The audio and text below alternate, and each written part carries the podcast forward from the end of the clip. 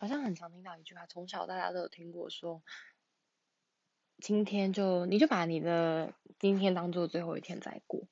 但其实我常在思考，如果今天真的是我最后一天，我还会像平常一样去做我原本的事，要去上学、上班或是做什么吗？我觉得我可能不会。如果今天真的是我最后一天的话，我当然是要过得开心一点吧。我觉得我不会想为了赚钱、为了未来去再去拼一下，反正我都没有未来了。我都觉得说，如果今天说真的是我最后一天，我当然是做我最想做的事情啊。